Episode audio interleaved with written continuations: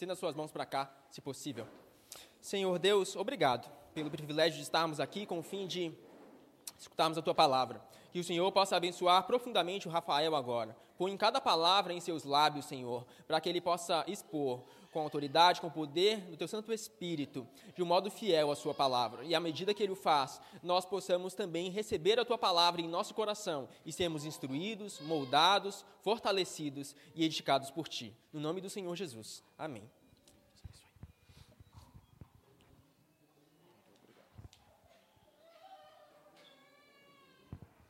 Meus irmãos, muito bom dia a todos. Graça e paz.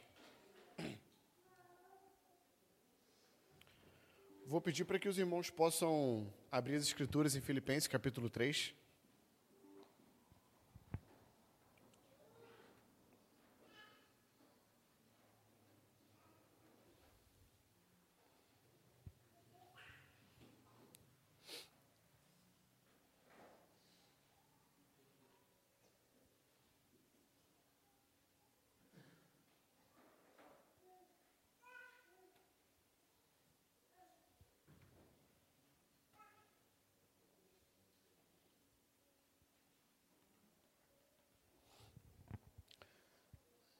Leremos os versos 15 e 16.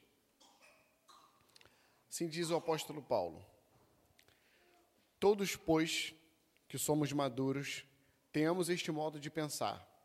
E, se em alguma coisa vocês pensam de modo diferente, também isto Deus revelará para vocês. Seja como for, andemos de acordo com o que já alcançamos. Basicamente, isso. Como temos falado né, ao decorrer dessa série, muitas coisas nós já vimos até aqui né, sobre essa carta de Paulo aos Filipenses. E relembrando um pouco, lá no primeiro capítulo, né, Paulo inicia a carta a essa igreja, orando por eles, né, falando quanto que Paulo se alegra pela igreja em Filipos, né? Paulo vai ali na sua oração dizer que todas as vezes que ele se lembra dessa igreja, ele fica alegre, fica contente por causa da fé que esses irmãos têm em Cristo Jesus. Né? Paulo depois diz ao final que ele ora para que o amor dessa igreja ele possa crescer continuamente, mas crescer com entendimento, crescer com percepção, né? Mais para frente, Paulo vai dizer que a sua prisão, né, porque lembramos que essa carta foi escrita quando Paulo encontrava-se preso.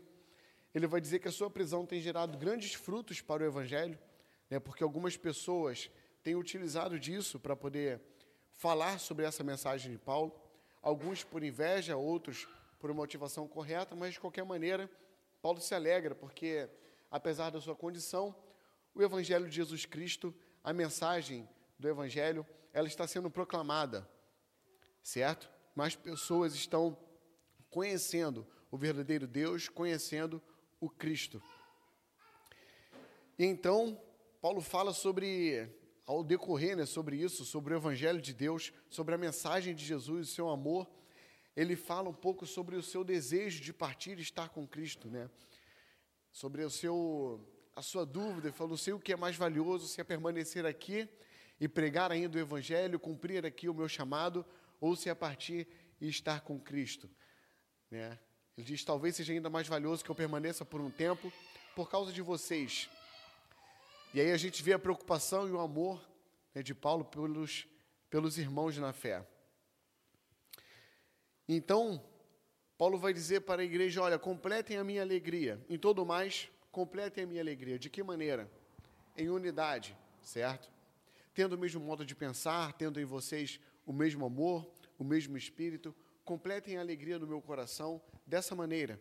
A união de vocês, essa unidade. E a maneira pela qual Paulo quer que a igreja faça isso é tendo neles, seus corações, suas almas, o mesmo modo de pensar, o mesmo sentimento que houve em Cristo, né?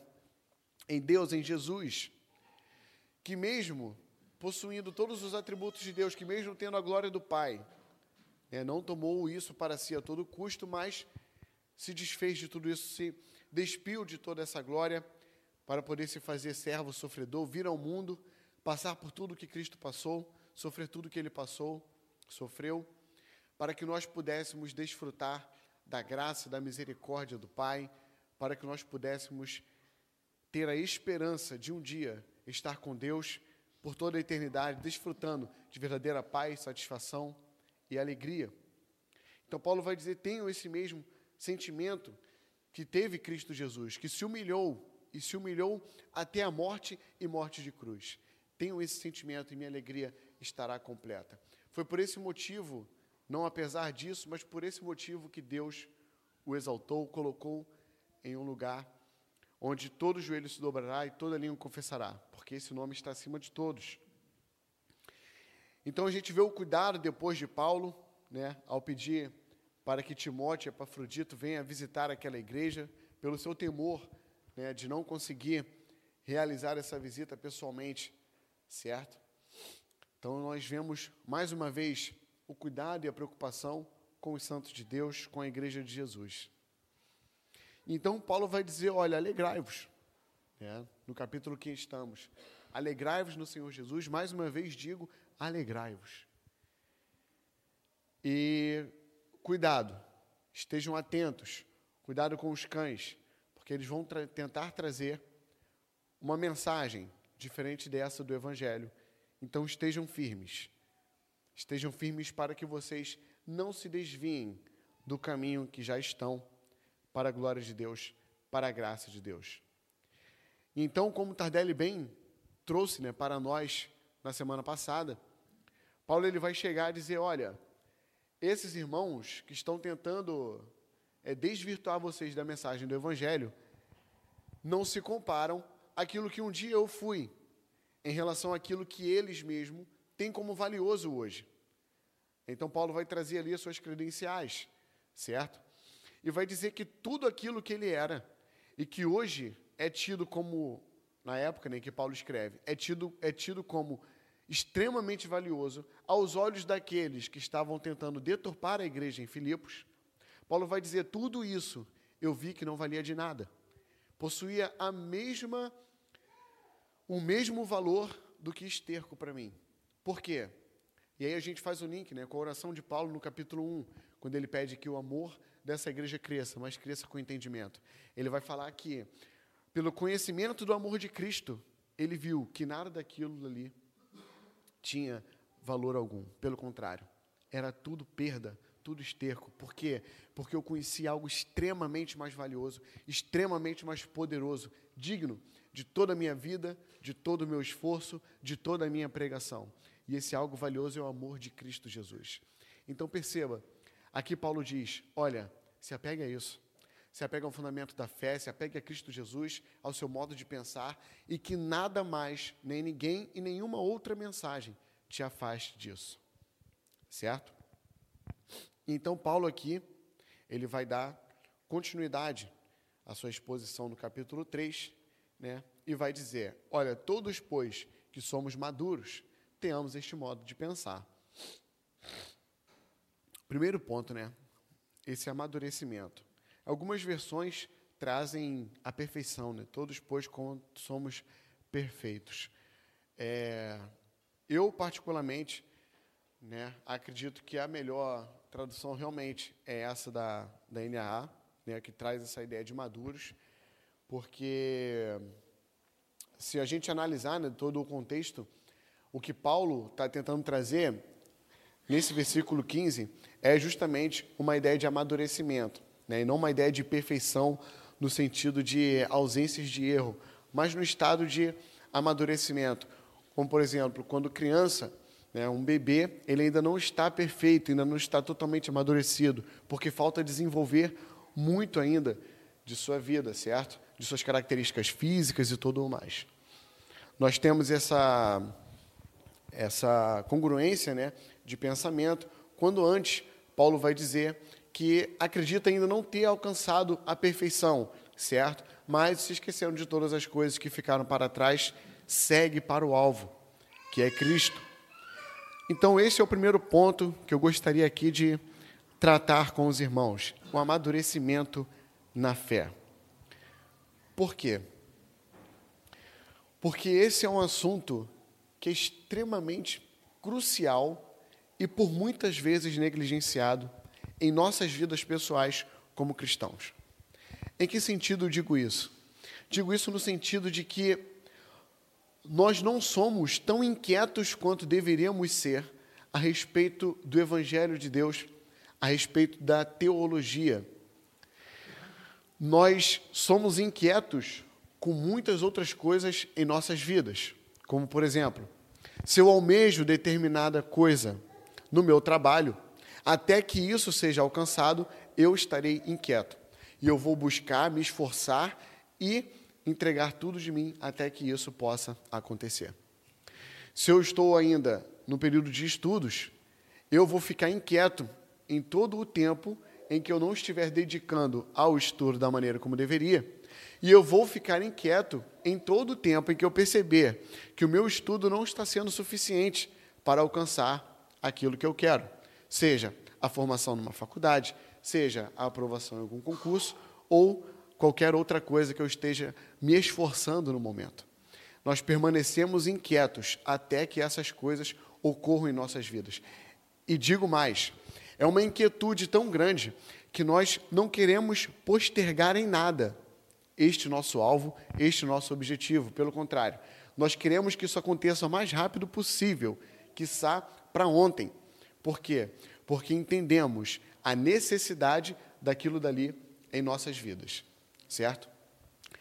Quando se trata do Evangelho, quando se trata de Deus, quando se trata da teologia, muitas vezes agimos no exato oposto.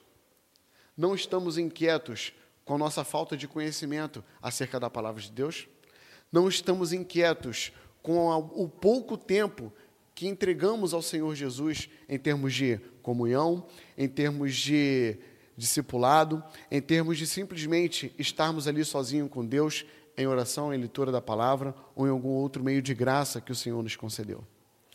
Muitas vezes não estamos inquietos em pegar as Escrituras, ler uma porção delas, não entender o que estamos lendo e simplesmente fingir que nada está acontecendo.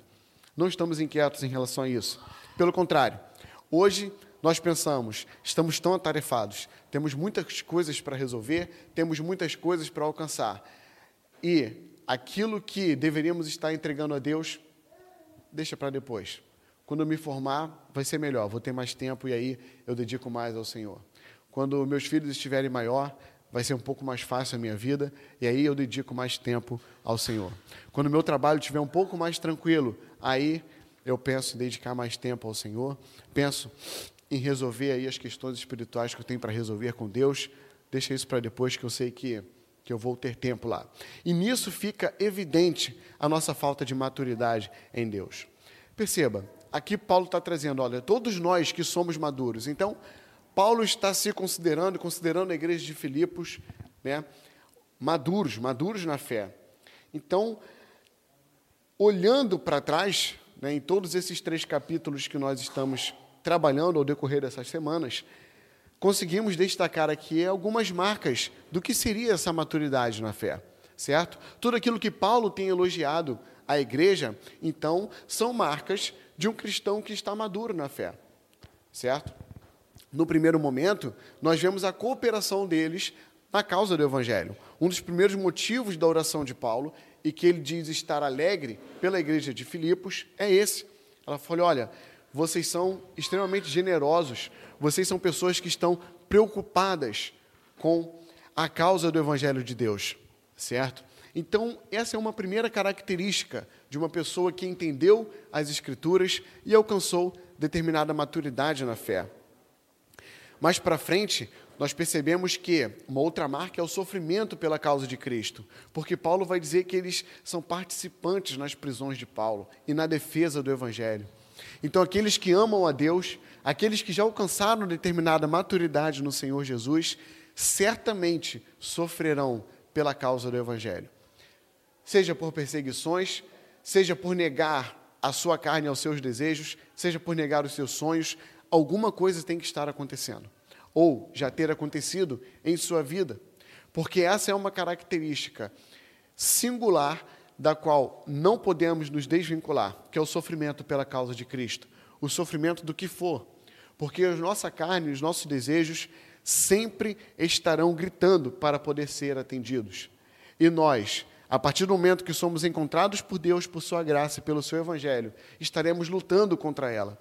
Isso vai causar em nós dor, vai causar em nós sofrimento. Então, essa é uma característica daqueles que têm alcançado maturidade em Deus. Mais para frente, Paulo ainda vai dizer que agradece a Deus pelo fato de esses irmãos serem obedientes ao Senhor Jesus. Seja na presença de Paulo, seja na sua ausência, vocês são obedientes. Você tem entendido a fé, vocês têm entendido o Evangelho e têm sido obedientes em relação a isso. Né? Perseguem obstinadamente a semelhança a Cristo. Por quê? Porque têm percebido o quanto que Deus é valioso em detrimento a tudo aquilo que o mundo pode nos oferecer. Essa é talvez uma das principais características daqueles que alcançaram o amadurecimento na fé. Fala, olha, antes eu buscava por determinadas coisas, eu me preocupava com determinadas coisas, mas hoje, com o conhecimento de Deus, as coisas do mundo não podem mais influenciar a minha alegria, a minha fé e a minha satisfação. Por quê? Porque hoje eu sei que o que há de mais valioso que um ser humano pode ter já foi conquistado por Cristo na cruz e entregue a mim por graça e misericórdia. Entregue por alguém que prometeu que vai cuidar de mim até o fim de minha vida e me preservar em suas mãos. Quando eu entendo isso, quando isso é uma convicção no meu coração, meus irmãos, eu percebo que eu já tenho a joia mais preciosa da minha vida. E a partir de agora, eu passo a viver de modo diferente não sendo influenciado pelas coisas do mundo, não. Mas agora simplesmente anelando por aquilo que eu sei que chegará, que é o céu, e é estar com Cristo. Como Paulo vai dizer, alguns versos antes, ainda nesse capítulo 3. Não sei como, de que modo, não me importa. O que me importa é que eu seja encontrado lá na ressurreição e para estar com Deus por toda a eternidade. Essa é a maturidade da fé que devemos almejar ter. Esta é a maturidade da fé que nós devemos, de fato, ter. Oremos a Deus para que o Espírito Santo nos incomode sempre que percebermos qualquer característica em nós que seja de um cristão que ainda não possui a maturidade. Aqueles que são de fato maduros, eles vivem de uma maneira sábia, certo? A sabedoria é uma característica. Né? Depois a gente vai ver que tudo isso, ela, todas essas marcas, né, todas essas características, elas vão convergir em um ponto. Mas lá em 1 Coríntios, capítulo 2, versos 6 a 8, nós veremos o seguinte: No entanto, transmitimos sabedoria entre quem? Entre os que são maduros na fé. Não, porém, a sabedoria deste mundo, não. Nem a dos poderosos desta época, que são reduzidos a nada. Pelo contrário, transmitimos a sabedoria de Deus em mistério, a sabedoria que estava oculta e que Deus predeterminou desde a eternidade para a nossa glória. Nenhum dos poderosos deste mundo a conheceu. Por quê? Porque se tivessem conhecido, jamais teriam crucificado o Senhor da glória. Esta é a sabedoria, que é a marca daqueles que possuem a maturidade em Deus. Percebe? A verdadeira maturidade não se trata, por fim, de alcançar um estado de perfeição em que nós não mais cometeremos pecado algum, certo? Pelo contrário, a verdadeira maturidade é aquela que nós sabemos que ainda não estamos nesse patamar, nesse nível né, de espiritualidade com Deus. Sabemos que ainda não alcançamos, como Paulo vai dizer, mas é essa sabedoria e é esse entendimento que nos faz querer abandonar tudo que este mundo nos oferece e correr para o alvo que é Cristo Jesus. Esta sim é a maturidade da qual estamos falando. E todo, todas essas marcas, todas essas características, a sabedoria, a vontade por cooperar pela causa de Cristo, né, o prazer no sofrimento pela causa do Evangelho, a busca obstinada pela semelhança a Cristo Jesus, o desejo, o anseio incansável pela volta do nosso Senhor, por estar com Deus nas alturas, tudo isso, tudo isso vai convergir em um ponto, né? que é uma fé fundamentada na sã doutrina. É isso. A maturidade, nós buscamos ela atra através da palavra, e o quanto mais nós aprendemos da palavra e alicerçamos a nossa vida espiritual e a nossa fé nas escrituras sagradas de Deus, aí sim, irmãos, estaremos alcançando a maturidade desejada para cada um de nós. Em Oséias, lá atrás, no Antigo Testamento, né, nós vamos ver que o povo, ele perece, e perece por um motivo só, a falta de conhecimento. A falta de conhecimento é o motivo pelo qual vocês têm perecido. Em Romanos capítulo 10, versos 1 a 3, Paulo vai dizer algo semelhante. Falou: Olha, eu, eu oro por esse povo, eu me preocupo com esse povo. Por quê? Porque eles têm grande zelo por Deus, mas sem entendimento. E por esse motivo, eles têm buscado a justiça deste mundo e não a justiça que vem da fé. É o exato oposto daquilo que Paulo nos ensina nos versos 9, 10 e 11. Por quê? Porque ele vai dizer que deixou tudo aquilo para trás a fim de que abandonasse a justiça dos homens para alcançar a justiça que vem de Deus, a justiça da fé. Então perceba, é possível que nós tenhamos grande zelo e preocupação pelos irmãos, pelo Senhor, mas se esse nosso zelo, se esse nosso carinho, né, por Deus, pelo Evangelho, vier acompanhado, né, ou não vier acompanhado de um entendimento das Sagradas Escrituras, pereceremos e pecaremos, porque não conhecemos o nosso Deus e a maneira que ele deve ser adorado. Existe um episódio no Antigo Testamento em que a arca da aliança ela está sendo transportada, tá? E aí eles estão ali transportando a arca. E nesse caminho, né, em que eles estão com a arca do Senhor, o pessoal que estava ali com ela é, tropeça, a arca vai cair ao chão e ali alguns homens preocupados, né, para que ela não tocasse ao chão, tentam segurá-la e são fulminados, né? são deteriorados. Por que isso acontece? Porque Deus determinou a maneira correta como ela deve ser transportada, como ela deve ser segurada, e a minha preocupação não é maior do que a palavra de Deus e as suas determinações.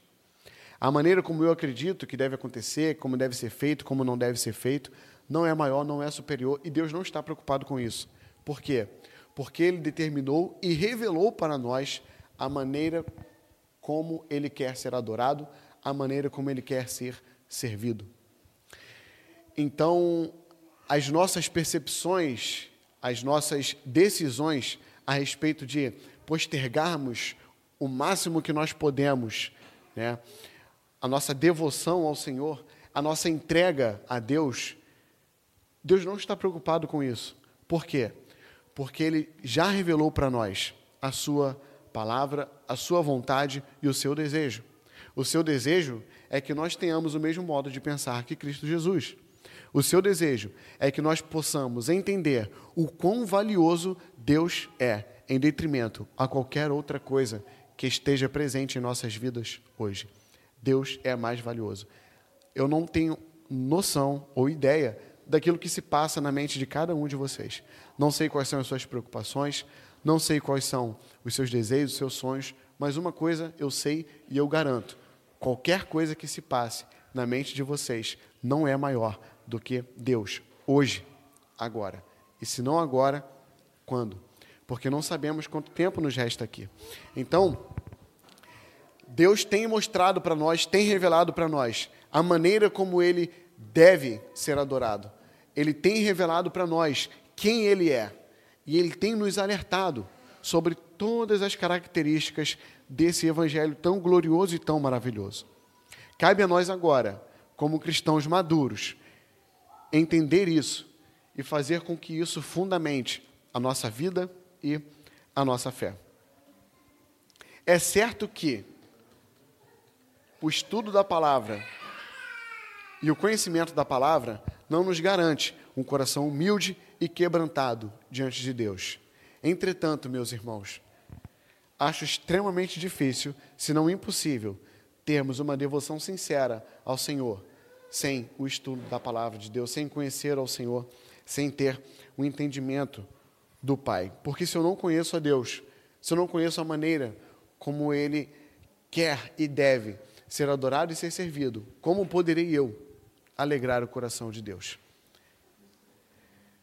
Tudo aquilo que conhecemos a respeito do Senhor é através disso. Uma fé firmada nessa palavra faz ainda com que não sejamos levados por ventos de doutrina para lá e para cá, sem firmeza alguma, que é né, o alerta e a precaução que Paulo traz, alguns versos antes, inclusive. Se olharmos para Efésios capítulo 4, vamos ver Paulo alertando aquela igreja do seguinte modo: E ele mesmo concedeu uns para apóstolos, outros para profetas, outros para evangelistas, e outros para pastores e mestres, com vistas ao aperfeiçoamento dos santos, para o desempenho do seu serviço, para a edificação do corpo de Cristo, até que todos cheguemos à unidade da fé e pelo pleno conhecimento do Filho de Deus, ao estado de pessoa madura, à medida da estatura da plenitude de Cristo, para que não mais sejamos como crianças, arrastados pelas ondas e levados de um lado para o outro por qualquer vento de doutrina, pela artimanha das pessoas, pela astúcia com que induzem ao erro. Mas, seguindo a verdade em amor, cresçamos em tudo naquele que é a cabeça, Cristo Jesus. É isso. Essa é a maturidade da fé. Sermos alicerçados na verdade de Deus, revelada na Escritura Sagrada, e seguindo isso em amor. Dessa forma chegaremos a essa semelhança a qual devemos buscar desesperadamente de Cristo Jesus, a estatura, certo, que devemos estar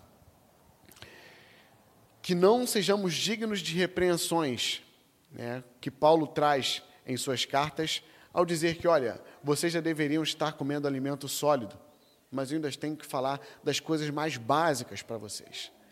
Que não sejamos dignos dessas repreensões, pelo contrário, irmãos.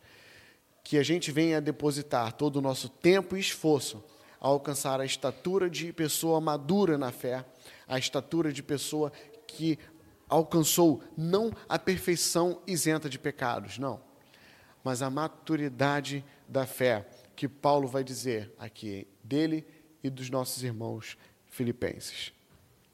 E se pensam de outra forma, calma, aquieta o coração, pois Deus revelará a vocês. Que alívio. É um alívio porque é quase uma promessa né, que Paulo nos traz aqui. É. É um alívio porque Paulo está aqui nos garantindo, nos dizendo, fala, olha, o Espírito Santo de Deus trabalhará em seus corações, ininterruptamente em suas vidas, para poder fazer com que vocês sejam ensinados, aperfeiçoados e amadurecidos na fé. Não só em nossas vidas, mas é o que Deus faz através de seu Espírito ao longo dos anos, ao longo dos séculos e ao longo dos milênios. É o motivo pelo qual é um menosprezo à obra de Deus. Ignorarmos, por exemplo, toda a obra literária que nós temos a respeito de teologia, a respeito do estudo da fé, a respeito de tudo que nós temos. Por quê? Porque eu entendo que é Deus quem está trabalhando ao longo dos anos, ao longo do tempo, as suas escrituras, a sua fé e revelando a nós, a sua igreja, a maneira pela qual nós devemos entender as Escrituras e colocá-la em prática em nossas vidas. Aprendemos também que, nesse meio tempo, enquanto estamos aqui nessa terra, devemos desenvolver a nossa paciência e, com bastante paz, calma e sabedoria, perdoar e suportar os nossos irmãos que, porventura, ainda não tenham alcançado a mesma maturidade. Por quê? Porque entendemos que se hoje possuo o pouco conhecimento que tenho, não foi por obras das minhas mãos ou por causa de algo que me faça ser merecedor mais do que qualquer outra pessoa que eu esteja me relacionando. Se hoje tenho pouco conhecimento que tenho, é porque Deus, em sua infinita graça e misericórdia, agiu em minha vida, abriu os meus olhos e o meu coração para que eu pudesse receber o Evangelho de Deus e ser transformado por Ele.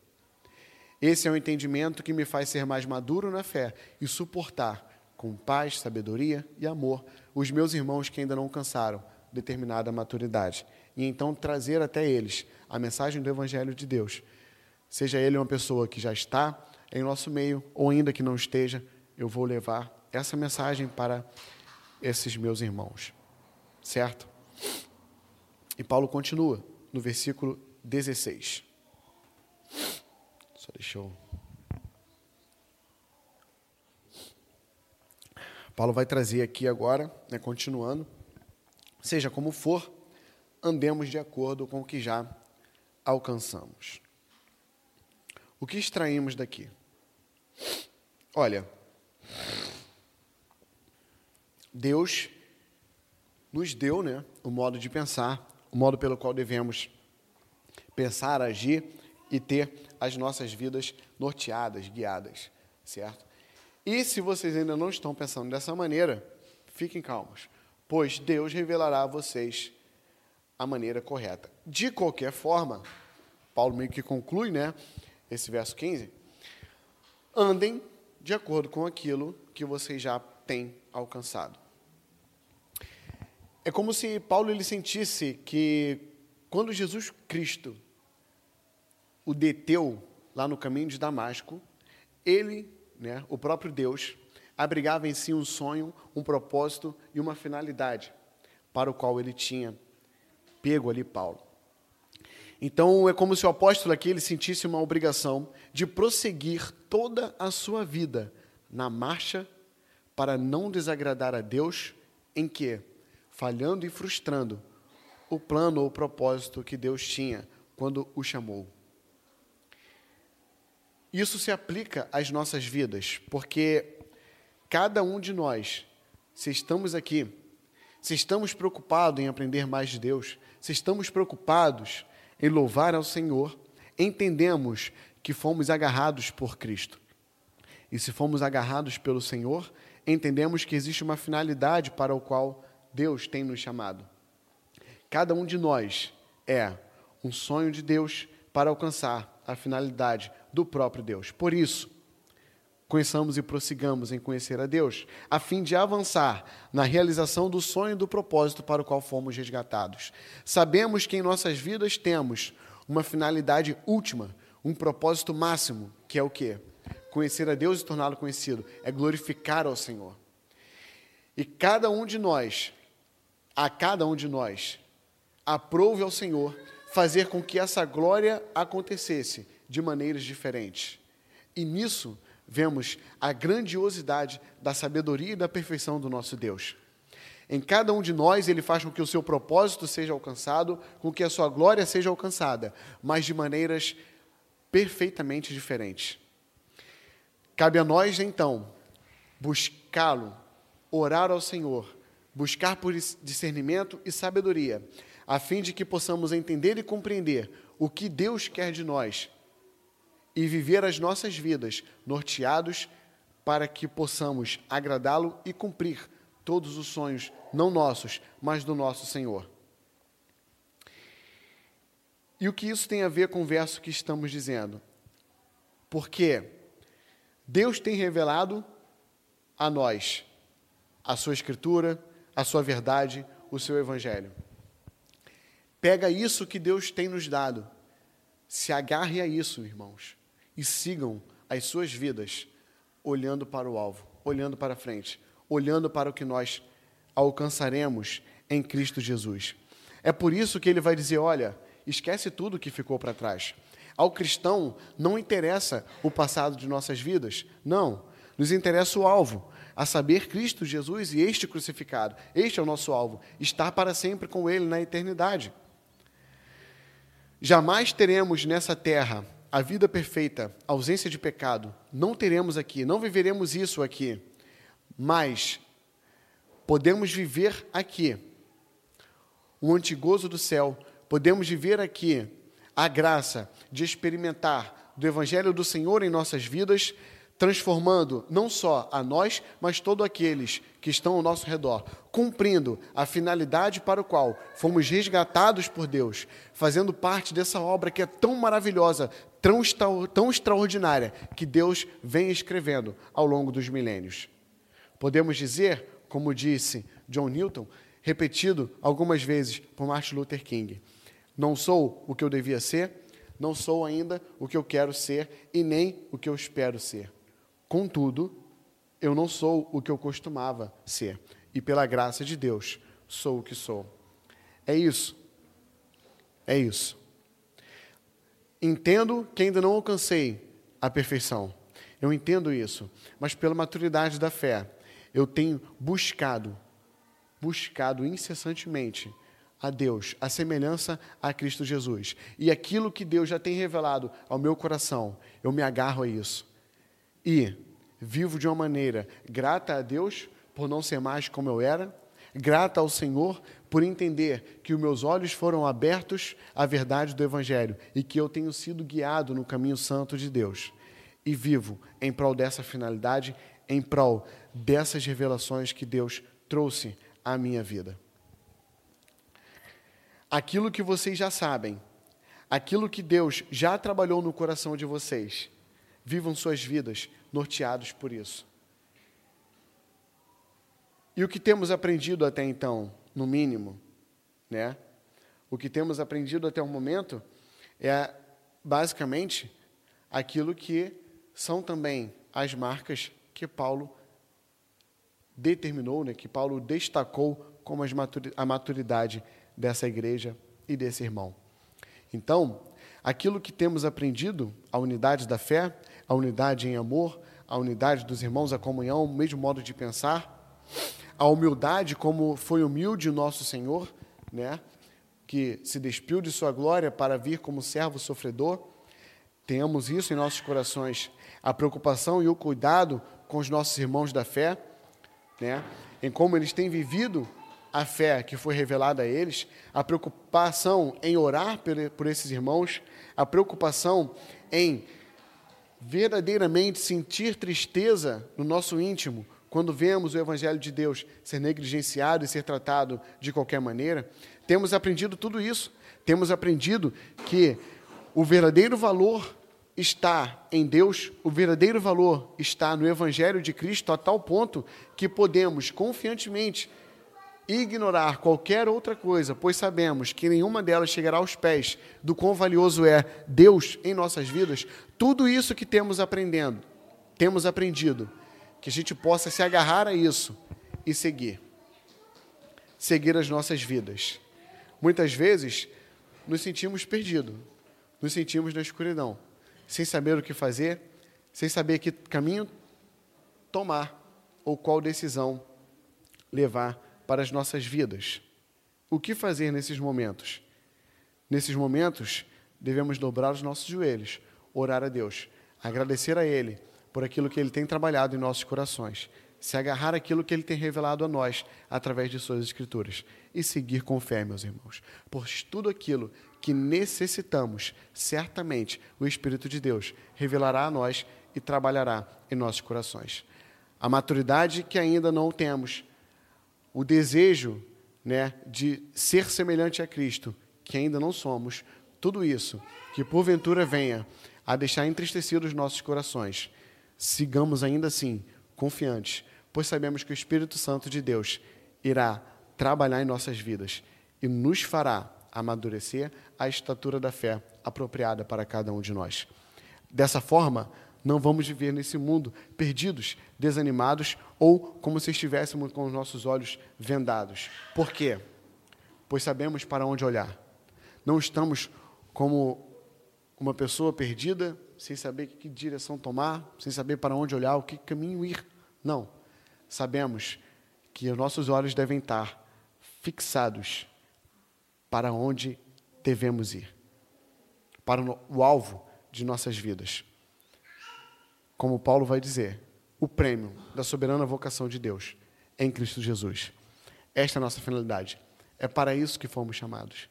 Então, pegamos tudo isso que temos aprendido de Deus. Temos, como exemplo, todos os nossos irmãos da fé no passado. E baseado em tudo isso, olhamos para o alvo, que é o prêmio da soberana vocação de Deus, que é o próprio Cristo. Esse é o nosso alvo. É nisso que os nossos olhos estão fixados. E sigamos em direção a Deus.